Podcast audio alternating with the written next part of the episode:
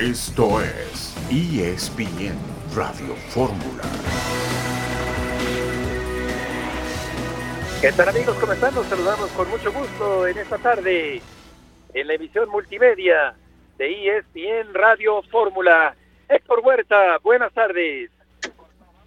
Se cortó la comunicación con eh, Héctor Huerta. Vamos a saludarte, John, con mucho gusto. ¿Qué va a pasar ahora que se fue Guillermo Ochoa al eh, Salernitana de Italia? ¿Qué enroque, John, puede haber para la portería del América y de otros equipos en la primera división del fútbol mexicano?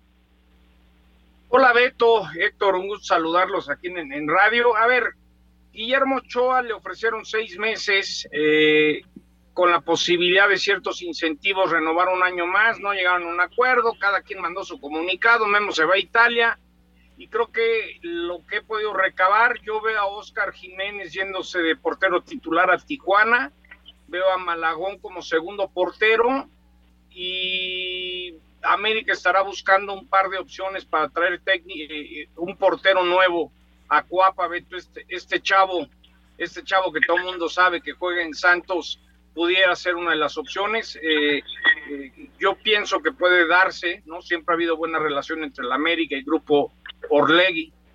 Sí, efectivamente ha habido muchas transacciones entre el América y el conjunto de Santos Laguna. No extrañaría que en un momento dado Acevedo pudiera llegar a la portería del conjunto del América, Malagón como segundo portero en caso de que el América contrate a otro portero, como ya apunta John. Héctor Huerta, buenas tardes. Hola Beto, ¿cómo estás? Buenas tardes, qué gusto saludarte, decía John. Pues aquí estamos ya listos para platicar sobre la posible llegada de el portero Jiménez, eh, decía John, al equipo de Tijuana y la muerte de Franco Harris, una de las grandes leyendas, John, del fútbol americano. ¿Cómo no? Un gran corredor. Tal es que si llegas al aeropuerto de Pittsburgh, bajas las escaleras eléctricas y te recibe una estatua de Franco eh, O'Harris, un, una leyenda, alguien que vino muchas veces a México, muy querido. Hay muchos aficionados hoy de los acereros que están, están de luto, se nos adelantó de, sorpresivamente el gran Franco Harris de los Pittsburgh Steelers. Sí, sin duda una de las grandes leyendas del fútbol americano profesional con los acereros de Pittsburgh. Estaremos platicando también acerca de Franco Harris el día de hoy aquí en el programa y por supuesto acapara la atención esto que comenta eh, John eh, Héctor con respecto a la llegada posible de Acevedo al conjunto del América. Malagón que estaría llegando en un momento dado como portero suplente después de ser titular en el Necaxa, pero desde luego con la posibilidad Malagón de mejorar económicamente. Sí, hay que ver qué, intento tienen de triangular ahí, porque a lo mejor el América podría ceder a Alfonso Jiménez, perdón, a Oscar Jiménez, podría cederlo a algunos de los equipos que bien sea el Necaxa o bien sea el Santos, porque Jiménez indudablemente es un portero de muy buen nivel, lo ha mostrado cada que Ochoa no está en el equipo, pero Jiménez no todavía no consigue eh, que lo considere pues un titular del, del equipo, no no lo ha conseguido pero bueno, pues vamos a ver, eh, es una oportunidad para cualquiera que se quede, ¿no? Acevedo, Malagón, o el mismo Jiménez, es una oportunidad muy importante. La América es un equipo de, primer nivel y que va a pelear el título, entonces el portero que llegue a la América sabe la responsabilidad y la presión que tiene, que no es fácil ser portero de la América. Exactamente, y también tendremos una plática que tuvo Karen Peña con Ricardo Antonio Lavolpe, el que fuera técnico de la selección mexicana de fútbol. Estaremos escuchando también la voz de La Volpe en este programa de ESPN Radio Fórmula del día de hoy, siempre explosivo y siempre claro, siempre polémico también, pero conocedor indiscutiblemente Ricardo Antonio Lavolpe, el eh, que fuera técnico de la selección mexicana de fútbol. Vamos a ir a la primera pausa de la tarde y volveremos enseguida en ESPN Radio Fórmula.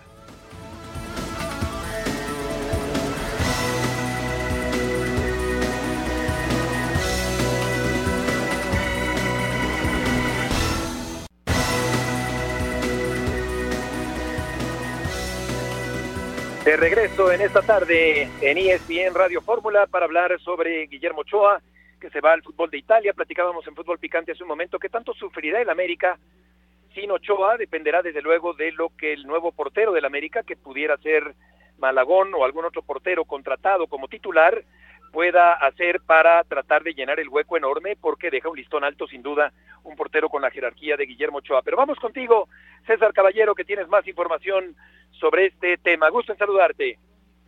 Hola Beto, ¿cómo te va? El gusto es todo mío. Así es, ha comenzado la vida post Guillermo Ochoa aquí en el Club América de cara a lo que será el inicio de este clausura 2023. Por supuesto que la baja de Memo es un tema doloroso al interior del club, es un tipo que es referente de la institución, que era uno de los líderes del vestidor, sin embargo, en América saben que no hay tiempo de lamentarse, no hay tiempo de ponerse a llorar, tienen que ver la vida hacia adelante y qué es lo que va a pasar. Se puedo confirmar, hace apenas unos minutos acabo de ver al mismo Malabón saliendo del Club de América que presentó en el de Copa para cerrar los detalles de su contratación y si todo sale bien en las próximas horas, se tiene que hacer oficial su incorporación como nuevo jugador del conjunto azul crema. De momento se espera que Malagón llegue en un rol de suplente, sin embargo...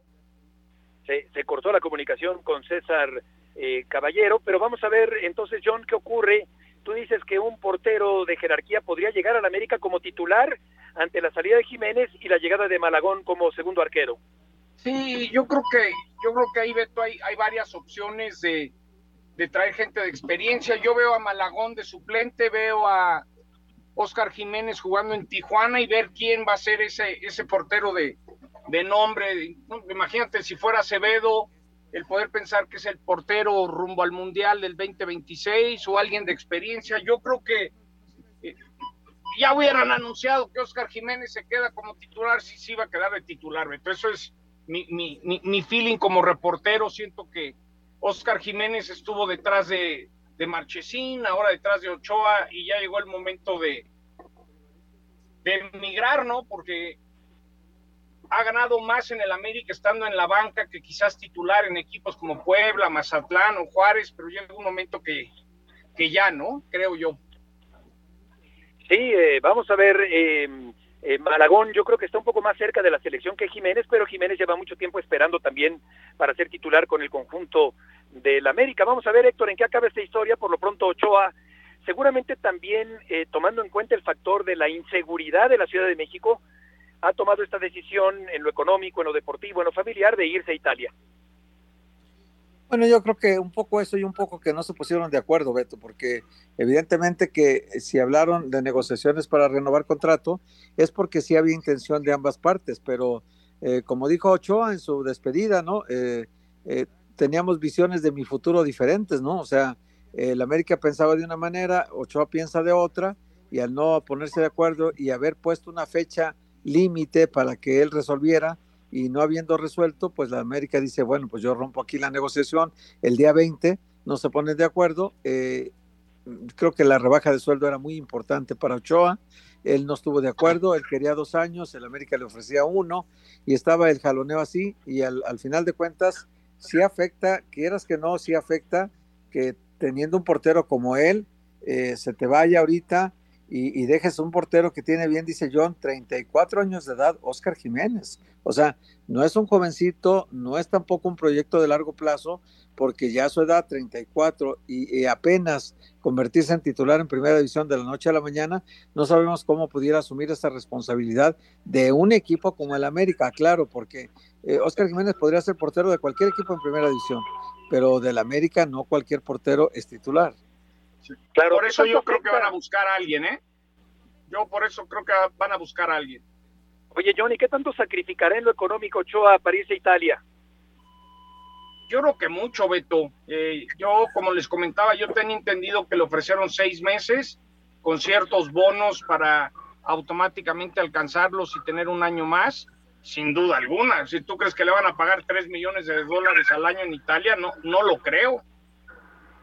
Sí, eh, la verdad es que eh, yo creo que hay varios factores que influyen en este sentido y también el, eh, la búsqueda en cuanto a lo deportivo de parte de Guillermo Ochoa, Héctor, de seguir buscando un crecimiento a pesar de que ya ha hecho mucho dentro de su carrera deportiva.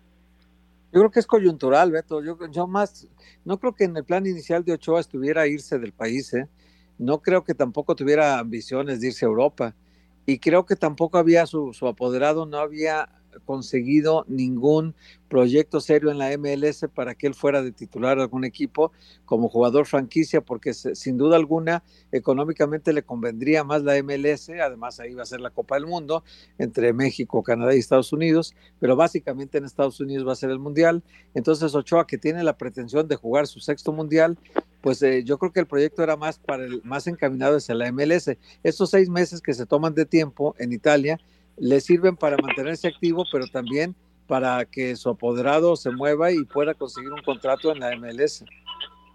Sí, y la MLS, Héctor, lo comentaba yo en Picante, su estructura de negocio es no pagan tanto por la posición de portero, porque tienen buenos porteros. Es decir, obviamente que Memo sería muy mediático, pero ver si Chicago, Dallas, Los Ángeles, Colorado quisiera gastar en Memo un jugador franquicia. Tampoco es tan fácil. La MLS ya también está yendo por jugadores más jóvenes. ¿Me entiendes? Ya no todo es traer un mexicano para vender playeras. no te creas. La MLS, su estructura ha cambiado.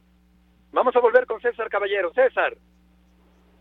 ¿Cómo están, Beto? De nuevo cuenta saludarlos. Eh, los escuchaba atentamente, muy acertado todo lo que comentaban. La verdad es que Guillermo Ochoa fue una decisión difícil la que ha tomado de irse al fútbol italiano.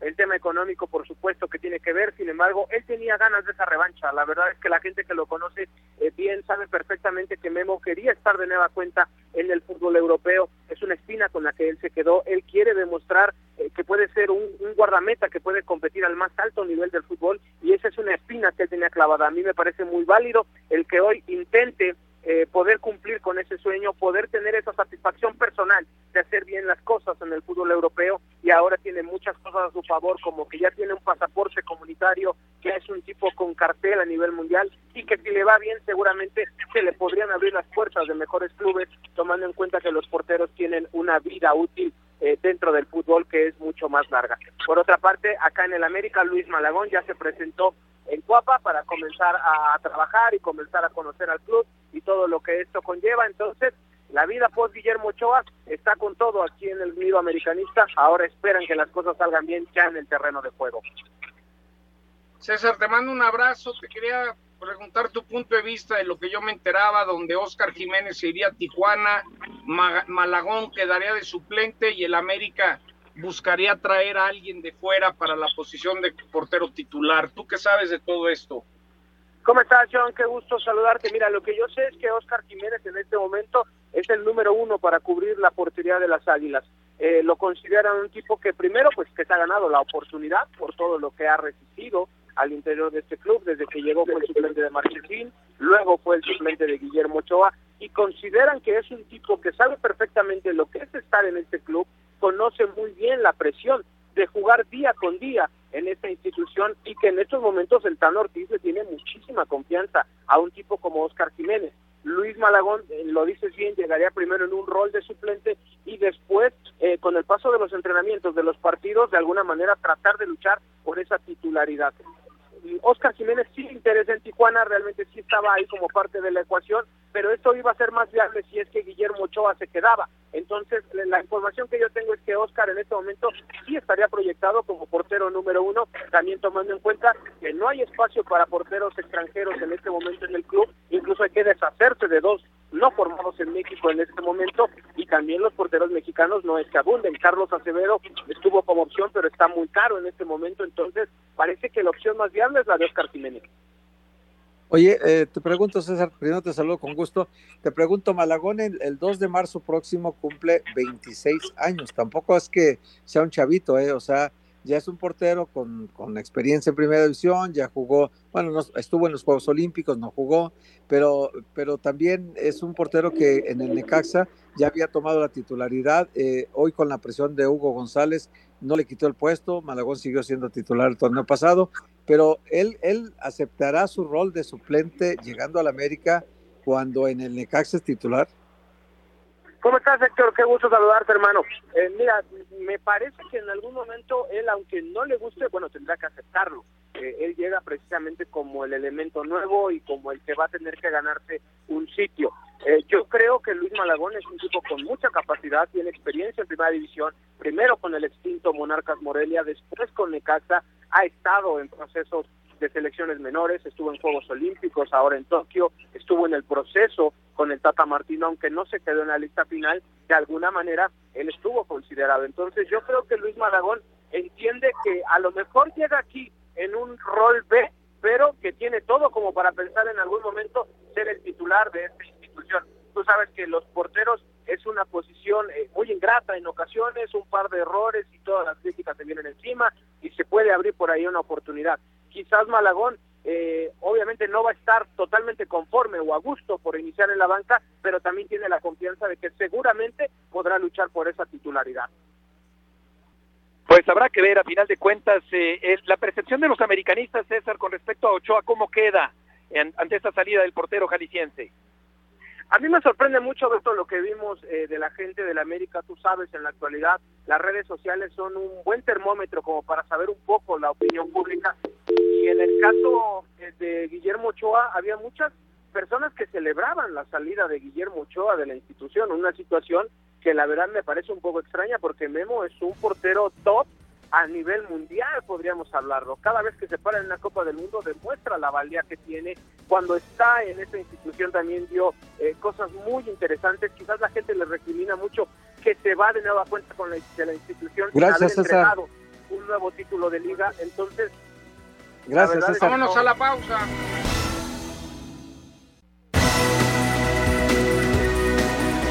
De regreso en esta tarde en ESPN Radio Fórmula, Karen Peña habló con Ricardo Antonio Lavolpe. Vamos a escuchar. ¿Cuáles son sus conclusiones respecto al papel que hizo la selección mexicana en esta justa mundialista? Verdaderamente se buscaba más logro, más objetivos, otras metas, a las expectativas que había de la gente, de, de mí mismo, ¿no? Porque creo que tenemos muy buenos jugadores pero bueno, la performance no fue lo, esperado, sin ninguna duda, este, no haber pasado desde 1978, si no mal recuerdo, pasado al cuarto partido. Lo que se busca siempre es el famoso estar dentro de los ocho, el quinto partido, y hoy no pasamos al cuarto, es, es un poco preocupante, diría yo, la situación cuáles serían los primeros pasos que debe de dar el fútbol mexicano para construir un proyecto de cara al Mundial del 2026? Primero, bueno, el director técnico, qué, filosofía o qué forma de jugar tiene a través de los jugadores que ya tenemos como base jóvenes, que ya estuvieron en la selección, que van a llegar, caso Lozano, el Tecatito, mismo Vega, si tenemos jugadores jóvenes, eso, Álvarez, hay un montón de jugadores jóvenes que tenemos que sacar ventaja, que ya saben el peso específico de lo que es ponerse esa camiseta. Por un lado, el técnico, un director deportivo, para ver cómo se trabaja con la 20 y la 17, o la 17 y 18 que es ahora. Ser invitado, me parece ya en la Copa América, ser invitado en África, tener partidos afuera, no siempre en Estados Unidos, que somos locales, no, no, ir a, a jugar a, no sé, a Polonia, Alemania, Inglaterra, ir a África, ir, ir, salir de acá. Entonces, es urgente una comisión para empezar a conseguir partidos. Y por último, tres, que también para mí es muy importante, darle la prioridad a la selección. ¿Cuál sería el perfil ideal del técnico de la selección mexicana de fútbol? Tiene que entender de que hoy la necesidad de, de todos los mexicanos, los que estamos trabajando también acá y más los aficionados, ya que ya quieren mostrarse ante el mundo el fútbol mexicano. Todavía no lo hemos demostrado. Para cómo salimos de la Copa Libertadores, que teníamos la Copa América, para demostrar ante el mundo equipos que se enfrenten contra, contra porque México es muy grande como dentro de la CONCACAF para Guatemala, todavía seguimos muy arriba, creo yo, eh, muy arriba, entonces se jactan, ganamos, no, no, andá a ganar a Brasil, ganarle a Argentina ya, ganarle. Veníamos ya haciendo grandes trabajos en eso y dejamos de, de, tanto tiempo que nos costó estar en una Copa Libertadores, después la regalamos, nos fuimos. De tanto nos costó demostrarnos ante otras selecciones que están arriba Copa América. Y bueno, entonces, pero el técnico tiene que saber, primero que vas a ser local, que es una gran oportunidad. Mínimo, tiene que estar mínimo, mínimo, eh, dentro de los ocho, mínimo. Yo diría que una buena performance es dentro de los cuatro, llegar ahí. ¿Por qué? Y porque considero que no es fácil ganarle a México, vuelvo a repetir lo que dije antes en Estadio Azteca. Eh, es como tuve la suerte de dirigir a Boca lo que es la cancha de Boca. Si hay canchas que pesan mucho, como pesa la cancha de Toluca, hay canchas que pesan. Entonces, teniendo un equipo competitivo, bien formado, bien de mentalidad, bien trabajado, que sepa lo que va a hacer dentro de una cancha, podemos darle una gran alegría, una gran alegría sin ninguna duda por el pueblo mexicano y no solamente el pueblo mexicano, vuelvo a repetir, hacer crecer el fútbol mexicano para que vayan más jugadores a Europa, que ya México pase esa barrera de que nunca estamos allá arriba. Hoy hablaron de Marruecos bueno, a ver si algún día hablan de México. Eso es lo que estamos buscando y estamos, tenemos esa obligación. Nunca se guarda nada Ricardo Antonio Lavolpe, incluso aporta al diccionario la palabra performancia, eh, este performance, este desempeño del equipo mexicano que no llegó ni siquiera al cuarto partido, ya no digamos al obsesionante quinto partido, sino que no llegó ni al cuarto partido en el Campeonato Mundial de Qatar. La verdad es que no se mostró, Héctor, el fútbol mexicano, y no solo no se mostró, fue un retroceso para el fútbol mexicano, y la Volpe pone alta la eh, pone alto el listón cuando dice que mínimo tiene que terminar México, el equipo de México, entre los primeros ocho del mundo en el Campeonato Mundial de Norteamérica de 2026. Dice mínimo, pero luego dice también que lo mejor sería entre los primeros cuatro. Es decir, que juegue México como Marruecos sus siete partidos en la Copa del Mundo. Yo creo que eh, la Volpe es un personaje del fútbol mexicano que no, no se puede desaprovechar, Beto. Me parece que toda la experiencia que tiene él, y mira que no hemos sido santo de la devoción ni uno ni otro, pero hay que reconocer que es un personaje en la historia del fútbol mexicano que tiene un peso específico, que tiene sin duda alguna sí, de la selección nacional y que yo creo que tendría que haber ser capitalizada su experiencia, ser capitalizado su conocimiento porque lo tiene. Es un tipo que trabaja muy bien la, parte táctica de, de los partidos. Entonces yo creo que la golpe en algún puesto de esta reorganización que va a ser la Federación Mexicana de Fútbol a nivel de selecciones nacionales, en algún puesto se tiene que aprovechar la, capacidad que tiene la Volpe. Y lo mismo gente como, como Miguel Mejía Barón u, otros técnicos. Aquí menciona la Volpe, John, algo que me parece importante, eh, aprovechar inteligentemente el hecho de que no vaya a haber eliminatoria. El equipo mexicano ya está calificado para el siguiente campeonato mundial y aunque no se podrá suprimir la jugosa eh, oferta de los Juegos Moleros en Estados Unidos, buscar salir de, del continente americano para tratar de mejorar el nivel del fútbol mexicano de cara al próximo Mundial.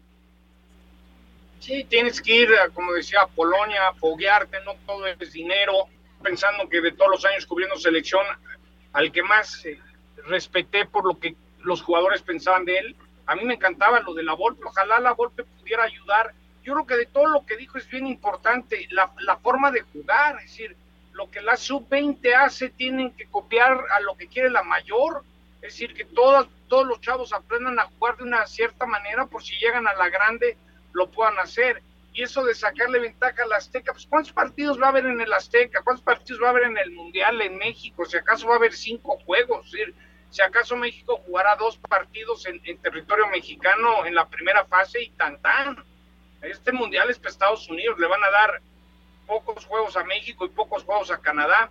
Y no deja de partidos en México. Sí, que, sí, sí. a, final de cuentas, yo creo que 44 años de no pasar, porque eso es increíble, desde Argentina 78, deja el quinto partido, nos quedamos con las ganas del cuarto partido, va a ser muy importante quién va a venir, quién va a ser la parte deportiva, que John de Luisa se dedique al negocio, a las relaciones con FIFA y que traiga a alguien muy metido en lo futbolístico, que se den cuenta, que sean humildes, vean dónde la regaron, dónde pueden mejorar, porque esto no, no va a estar fácil. La, la solución es mucho más eh, de fondo que simplemente traer un director deportivo y, ah, bueno, ya vamos a trabajar como merecemos trabajar. ¿Está listo la estructura del fútbol mexicano para trabajar como se tiene que trabajar? Tengo mis dudas.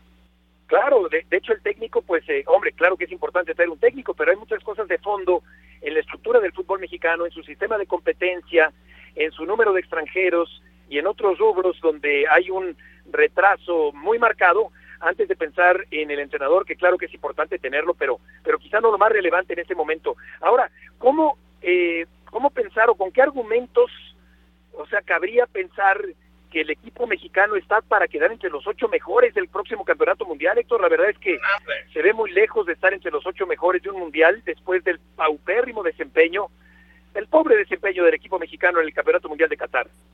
Hemos estado hablando estos, estos días, Beto, con gente de fútbol y cuando menos Paco Palencia y Néstor de la Torre nos han dicho que el proceso anterior ya había dado señales de que estaba mal.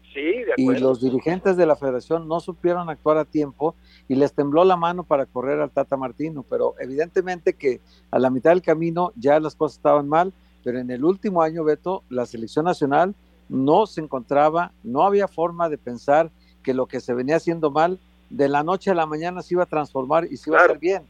Ya fue, fue como la crónica de una muerte anunciada.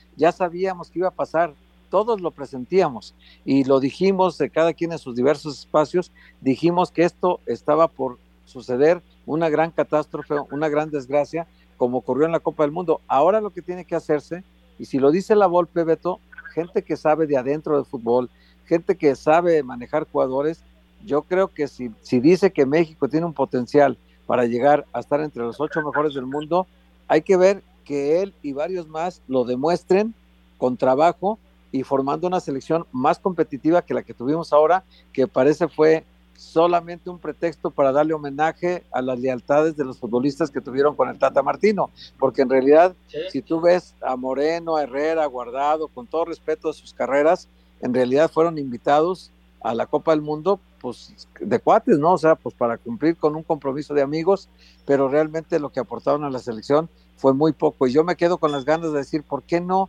llevar un chico hambriento de gloria como el Chaquito Jiménez para ver si en, la Copa del Mundo, como Julián Álvarez a los 21 años, o como Enzo Fernández a los 21 años, a ver si muestran esa hambre de querer ser para darle otra cara a la selección mexicana. No los dejaron ahora, Beto. Sí, efectivamente. ¿Sabes que también es criterios. Una cosa, Beto, que es muy triste es ver eh, hacia dónde las figuras o los pocos mexicanos que estuvieron bien en el Mundial, qué cartel tienen. Memo Ochoa, que paró un, penal, que tiene cartel, que tuvo un buen Mundial, pues se va al fútbol italiano, un equipo ahí chiquito, ¿no? Donde, donde, cómo, lo que siempre ha dicho Osorio, ¿cómo vas a competir con los mejores si tus jugadores no están en los mejores clubes? Es, ¿Qué está pasando? ¿Cuánto se paga en México? ¿Por qué no se va? ¿Qué tanto está inflado todo? Vamos a una pausa para que no nos pongamos de malas. una pausa y volvemos.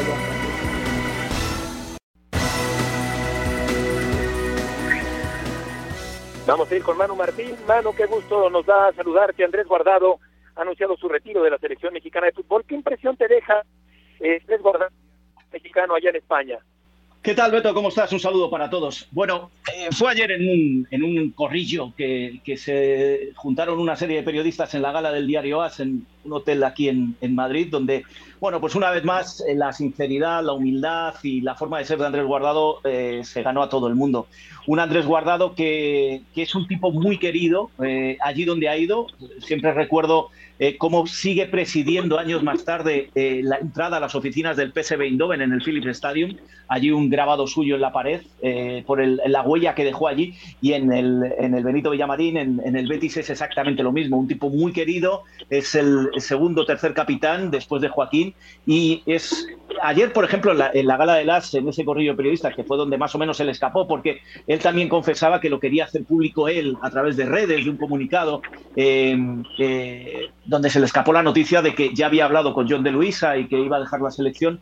Bueno, pues ahí tuvo gestos increíbles cuando recogió el premio al mejor jugador americano del año eh, para el diario AS, eh, pues de agradecimientos al periódico y reconoció desde su humildad que quién se lo iba a decir hace 15 años cuando no era nadie y que 15 años después estaba recogiendo un premio junto a Rafa Nadal, que era su auténtico ídolo. Bueno, eso te dice mucho de, quién es Andrés Guardado, de un tipo humilde, con la cabeza bien amueblada, que es muy querido allí donde va y que está dejando huella en el Betis, aunque tenga solo contrato hasta el 30 de junio y después veremos qué pasa con él. Exacto, una, una actuación eh, más bien discreta de Guardado en el Campeonato Mundial, pero un jugador sin duda muy importante. Eh, después de ganar la Copa del Mundo, a tu juicio, ¿qué lugar ocupa Messi en la historia del fútbol alemano? es la pregunta de, que llevamos contestando todos los periodistas desde hace tres días. Pues mira, yo te repito lo que dije durante muchos años y lo, sigo diciendo aunque haya ganado un mundial. No podemos confiar. Messi es el mejor jugador de la última década o del siglo XXI.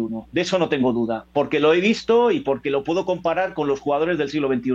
Pero es muy difícil comparar a Messi con Pelé, es muy difícil compararle, ya no te digo con Di Stéfano, pero si nos vamos a la, a la pelea eh, Messi-Maradona, eh, hay que ser honestos y no hacernos trampas. Messi ha ganado mucho porque ahora se juega mucho. Es decir, Maradona nunca pudo ganar un balón de oro porque los balones de oro se los daban solo a jugadores europeos.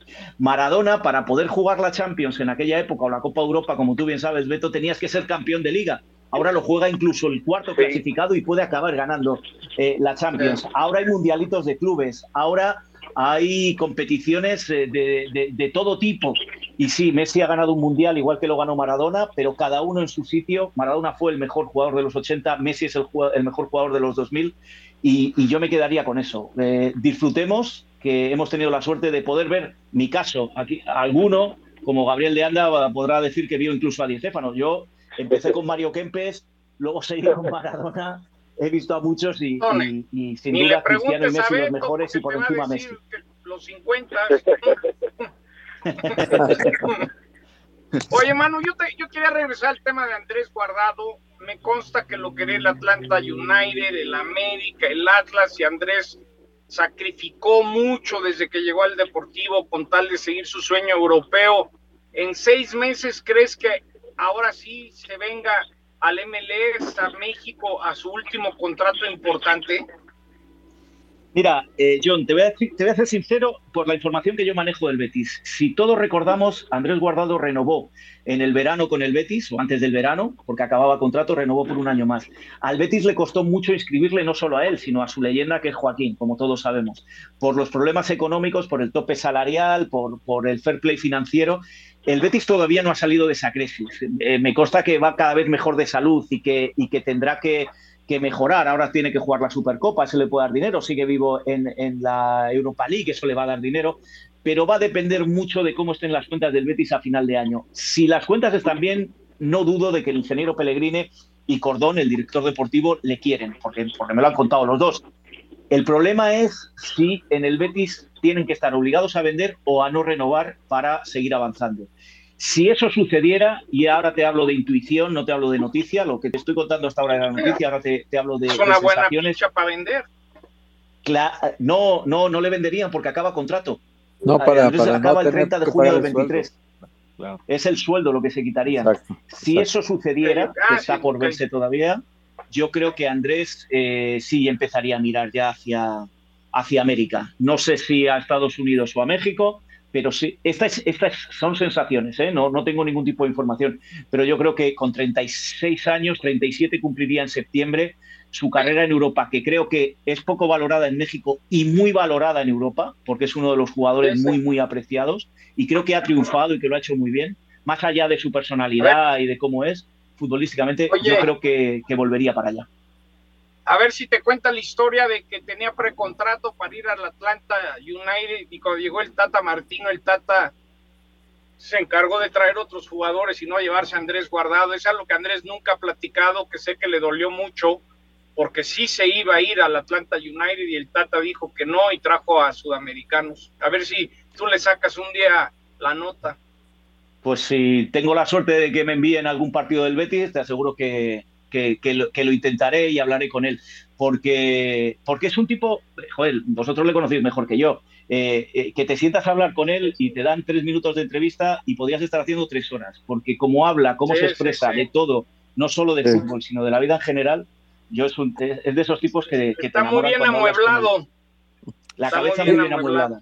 Oye, Manu, una, una pregunta, ¿cómo está el, el, ambiente en España, el ánimo en España para reanudar el, el, torneo la próxima semana? El miércoles 29 arrancan otra vez, pero acá en México, por ejemplo, no hay nada de ambiente como con ganas de que vuelva a la liga, nadie tiene ganas ahorita después de la, la cruda del Mundial. ¿Cómo están en España? Aquí están deseando hasta tal punto de que desde ayer, hoy y mañana tenemos Copa. Y está, mañana juega el Atleti, hoy ha jugado el Sevilla, ha jugado el Sporting y ha ganado.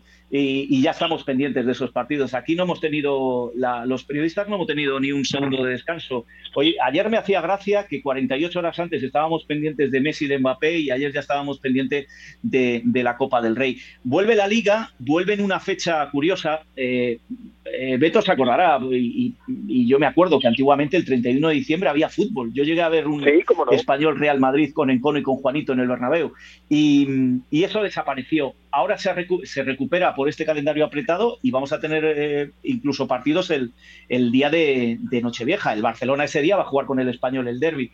Hay, hay ganas, ¿eh? ¿eh? esto va muy rápido. Héctor, esto va muy rápido ya. Te digo que aquí ya se ha olvidado a Luis Enrique, se ha olvidado el partido con Marruecos y se está pensando ya en que el Barcelona está un punto por delante del Real Madrid y a ver eh, si el Barça de Xavi saca puntos o el Madrid de Ancelotti le da la vuelta a la situación.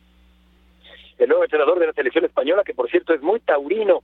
Oye, Manu, eh, ¿cuál es tu balance de la selección española en 2022, incluyendo desde luego su participación en Qatar 2022? Pues si tengo que puntuar, como puntuamos aquí en España, de, de 0 a 10, yo a la selección le pongo un 8 y no le puedo poner más, pero una selección que es capaz de seguir llegando a finales en Europa y que en el Mundial se cruzó con, una selección que, que, le tenía la batalla ganada perfectamente y me olvido de todas las guerras que algunos intentan mantener con Luis Enrique, porque a lo mejor no van los jugadores que a ellos les gustaría que fuera, para que eh, la alineación la conociéramos tres horas antes, sino una hora antes, cuando nos la pasa la propia federación, pues eh, más allá de esas guerras, yo creo que eh, España sigue renovándose. Yo creo que fueron un fracaso tanto Brasil, por supuesto, y, y Rusia, y sin embargo, con chicos muy jóvenes que tienen mucho por venir por delante que nadie apostaba con ellos para, para, llegar a una final de Conference League o una semifinal de Eurocopa, lo consiguieron. Con lo cual yo creo que, que, hay que estar no contentos porque el palo de Marruecos fue muy grande, pero sí hay que, hay que seguir pensando que esta selección nos puede seguir dando alegría. De hecho, emocionó antes del Mundial como hacía años que no emocionaba. Así que yo, yo soy de los optimistas y ese optimismo me hace valorarle bien el año que ha tenido España. Vamos a ver ahora con Luis de la Fuente. Bueno, muchas gracias por tus aportaciones el día de hoy. Un abrazo para todos. Igualmente, buenas noches por allá y ahora con Mauricio Pedrosa, un acerero distinguido para hablar sobre Franco Harris. Estaba a punto de cumplirse el 50 aniversario, si no me equivoco, los expertos me corregirán, de la inmaculada recepción, Mau, uno de los grandes personajes del fútbol americano. Uno de los más grandes, no nada más de los acereros, sino de toda la NFL, Beto. Un gran abrazo, sí, tal cual. Ese sábado juegan Steelers Raiders y se estaba todo listo para hacer uno, un, homenaje por los, por los 50 años de, de la gran jugada, la inmaculada recepción. Fíjate que los Steelers, a diferencia de muchas otras franquicias, no retiran tantos números de los jugadores. El de Franco Harris no estaba retirado. Y, y ahora eh, los Steelers estaban preparados para retirar el número 32 y tristemente en días antes, 48 horas antes, 72 horas antes, se anunció la muerte del gran Franco Harris. Sí, que te mando un abrazo. Yo creo que de repente a la gente hay que recordarles cuatro veces campeón del Super Bowl, nueve veces Pro Bowler, Salón de la Fama en 1990. Yo creo que él ha sido la imagen de Pittsburgh los últimos años, hasta cuando llegas al aeropuerto de Pittsburgh. Bueno, es te recibe, recibe Franco Harris, bajas las escaleras eléctricas y y el que recibe a todo el mundo es Franco Harris. Esa es la primera imagen, es decir, yo me acuerdo la primera vez que viajé a ver a los eh, Pittsburgh Steelers en persona, eh, lo que lo primero que ves bajando ya a recoger tu equipaje es una, una figura de tamaño real de Franco Harris justamente emulando la recepción contra los Raiders. Es decir, cuando hablamos de una época en la NFL, de los Steelers de Pittsburgh, hay tantos nombres en los que podemos pensar, ¿no? Mean Joe Green, Terry Bradshaw, Jack Ham, Jack Lambert, Lynn Swan, Lynn Swan. pero el nombre de Franco Harris es probablemente de los de los que más representan. Él fue a la universidad en Penn State, entonces incluso ya desde su época de colegial él era muy importante para la para la comunidad. Fíjense este dato que a mí me parecía impresionante eh, repasándolo hoy. Eh, los Steelers, y esto John, tú lo sabes muy bien, tienen todos los equipos tienen una identidad. La de Pittsburgh es defensa y correr, ¿no? Cuando Pittsburgh le va bien es cuando defienden bien y corren bien. Los Steelers no habían vuelto a tener un corredor novato de más de mil yardas desde Franco Harris hasta ahora Najee Harris. Y Franco Harris sigue teniendo el récord de más yardas por tierra en la historia de la franquicia. Es decir, nadie ha sido capaz de acumular tantas yardas por tierra como lo hizo él. Entonces, la coincidencia en el tiempo es, es eh, terriblemente lamentable, pero sirve como para honrar y, en, y enaltecer aún más el impacto que tuvo Franco Harris en una de las franquicias más importantes de todo el deporte en los Estados Unidos. Por supuesto. Vamos a ¿Sabes si estaba enfermo. Mau? No, nomás. Perdón, John. Como sabemos, estaba enfermo, sabemos algo, eso no se ha dicho mucho, ¿verdad? No, no, no, no, hay todavía poca claridad. Yo, de hecho, escuché una entrevista con Franco Harris en una estación de radio aquí en Estados Unidos hace 48 horas y se le escuchaba bien, contando anécdotas, muy emocionado por el Sí, sí. reconocimiento que iba a recibir. No, no, no queda claro todavía. Vamos a escuchar la narración de la famosa e inmaculada recepción. Last chance for the Steelers. Bradshaw trying to get away. And his pass is broken up by Tatum. Tipped off. Franco Harris has it. And he's over. What? Franco Harris. Grabbed the ball on the deflection. Five seconds to go. He grabbed it with five seconds to go and scored. Let's watch One this million again. to one odds on this one. Ricochet out there off of Jack Tatum and into the Man of the Year, Franco Harris's hands. Here's the miracle of all miracles. From out of nowhere came Franco Harris, riding a white stallion, heading up Franco's Italian army, and galloping off into the sunset. Importante el, el acompañamiento de, de una narración emotiva, de, de- del saber entender por parte del narrador eh, la importancia del momento, Héctor. Sí, yo eso le quería preguntar justamente a, a Mauricio, que sé que es, es admirador de Franco Harris. Si esta jugada, Mau, ¿crees que sea como la más icónica de la NFL? Es una de ellas, si no es que la más, Héctor. Eh, todas las grandes jugadas en, el- en la historia del deporte de los Estados Unidos hasta tienen un nombre, ¿no?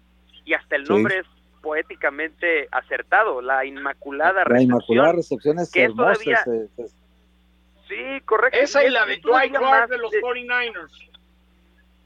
Sí, exactamente, porque hay, hay The Catch, The Drive, pero el nombre de la Inmaculada Recepción, que saben que, el, que, es, que es lo más este, curioso de todo, al día de hoy no hay una sola toma, no existe una sola toma que nos permita saber si el balón tocó el terreno de juego o no. Estoy seguro que yo nomás por llevar la contra va a decir que sí, pero no hay No, una sola no. después de el pase de Terry Bradshaw y cómo, lo, cómo se desvía en, en, en otro legendario eh, jugador defensivo de los Raiders, Jack, Jack Tatum. Estaban todos los ingredientes. Ahora, antes de esa jugada, la franquicia de los acereros era una franquicia perdedora. Esa, esa jugada cambia el destino. No ganan el Super Bowl los Steelers ese año, pero a partir de ahí comienza su gran racha en la que ganan cuatro Super Bowls en nueve años. Justo a partir de la, de la jugada contra los Raiders. Que eso, que eso es una transformación, digamos, de un origen religioso, ¿no? De la Inmaculada Concepción, convertida en la Inmaculada Sí, exacto. ¿Sabes, John, quién, quién narra? ¿Quién narra esa jugada? ¿Quién es el narrador? ¿Sabes que creo que es No, Vince no en NBC? En NBC creo que creo que puede ser él. No estoy No, seguro porque no me- él tiene no, él tiene una esa él tiene una narración de esa jugada. Él tiene una, una narración de esa jugada. No sé si fue la que escuchamos o la de radio, pero Sí. él que Vince Scully murió el año pasado tiene una, una narración este, extraordinaria. No me acuerdo si fue esa que escuchamos o hay otra de radio con él. Y fíjense que llegué a tratarlo un par de veces a Franco Harris, muy buen tipo. Yo creo que de las leyendas de la NFL que más veces vino a México, Franco Harris muchas veces vino representando a la NFL, NFL internacional siempre dispuesto una foto, un autógrafo, era realmente un embajador buena onda, es decir, porque hay muchos que sonríen cuando les piden sonreír. Este señor siempre estaba de buenas. Qué maravilla, qué maravilla de acordarlo. Mau, muchas gracias por tus aportaciones el día de hoy. Este, me siento muy honrado que me hayan invitado en días consecutivos. Inviten más seguido. Los quiero mucho. Les mando un abrazo. Cuídense mucho. No había nadie, no había nadie. Bye. Directamente de San Luis Potosí, Mauricio Pedrosa para el mundo. Y no se sabe a ciencia cierta si capturó o no el ovoide Harris, pero es una de las jugadas más emblemáticas en la historia del fútbol americano profesional. Y creo que también, desde luego que hay muchos de Cowboys, pero muchos nos hicimos acereros en México en los 70, gracias. para llevarle en contra a Cowboys. jugadores. Era la época que, que, te forzaban a ser vaquero y muchos dijeron, ¿por qué? Mejor agárralos enfrente y te volviste Steeler, ¿no? Exacto, le iban a los Diablos Rojos o al América o a los Vaqueros. Y había, habíamos quienes le vamos al Barcelona, a los acereros y al Atlante. Y al Atlante, Dios mío, qué pesadilla. O, al Atlas, como Héctor Huerta. Gracias por acompañarnos. Gracias por sintonizarnos. Héctor, yo. solito, no, para el frío, Gracias, un abrazo. solito para el frío. Adiós, canijo.